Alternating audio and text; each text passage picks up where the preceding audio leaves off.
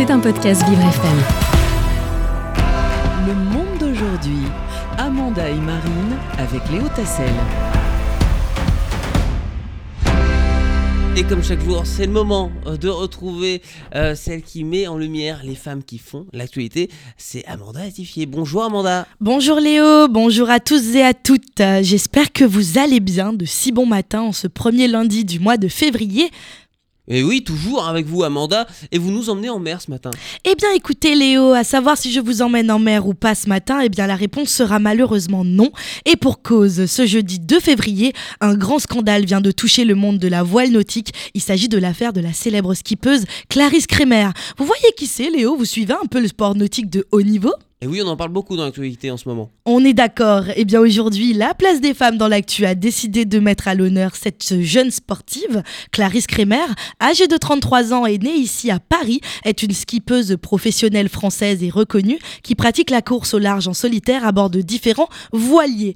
En 2019, elle prend la barre de l'IMOCA Banque Populaire X, avec lequel elle remporte d'ailleurs la 12e place au Vendée Globe 2020-2021 en 87 jours, 2 heures et 24 minutes, ainsi la meilleure performance féminine de l'histoire de cette course. Bravo à elle. Si l'histoire s'arrêtait là, me direz-vous, ce serait un happy end.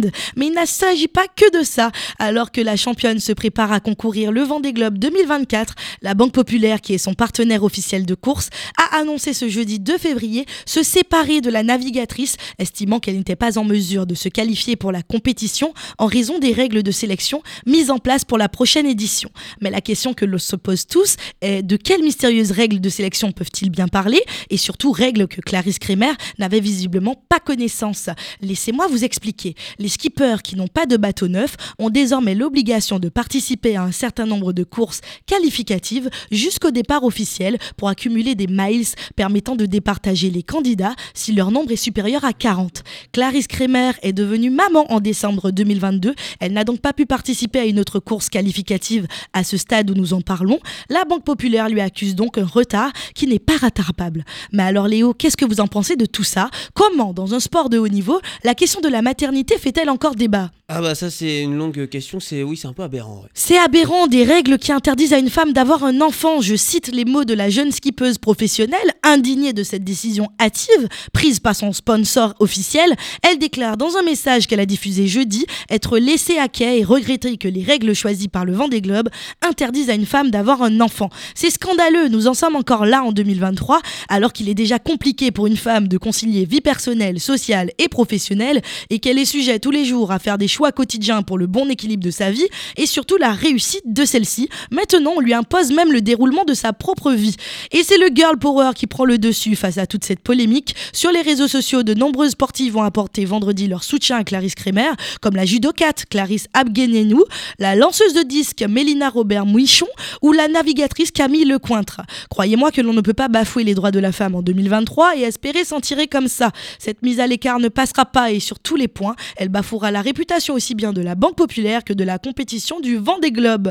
Et pour cause, le président de la course, Alain Leboeuf, a lui-même critiqué vendredi 3 février la décision prise par la Banque Populaire de se séparer de la navigatrice Clarisse Kremer. Je cite Je ne comprends pas comment on a pu prendre une décision comme ça. Il reste beaucoup de courses et Clarisse pourra très bien faire le nécessaire pour être sur la ligne de départ en 2024. Je le souhaite vraiment, a déclaré Monsieur Leboeuf dans une interview à l'agence France Presse. Drôle de façon de traiter la plus grande championne féminine de l'histoire du Vendée Globe. hein. Vous ne trouvez pas, Léo?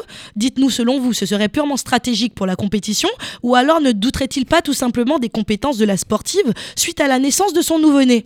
Mais oui, c'est vrai. Mais ça c'est c'est compliqué ce genre de questions. parce C'est très coup, ça compliqué. la met en défaveur alors que bon, c'est une Exactement, c'est délicat. Quoi qu'il en soit, cette affaire est loin d'être terminée. Nous allons en entendre parler encore durant des jours et même des mois, étant donné que le départ de la dixième édition du Vendée Globe s'élancera des Sables d'Olonne que le 10 novembre 2024. À savoir également que les femmes du milieu du sport du haut niveau n'ont pas dit leur dernier mot. Lors de l'édition 2020-2021, rappelons que 6 concurrents sur 33 étaient des femmes sur la ligne de départ. Alors elles comptent bien revendiquer leurs droits et militer pour la réintégration de Clarisse, car nulle loi n'interdit une femme d'être mère et sportive à la fois. Nous sommes au 21e siècle, les femmes sont de plus en plus fortes, indépendantes, intelligentes, carriéristes, championnes en titre et surtout capables. C'est sur ce beau message que je vous laisse et que je vous dis à demain.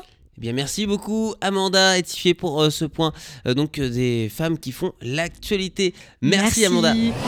C'était un podcast Vivre FM. Si vous avez apprécié ce programme, n'hésitez pas à vous abonner.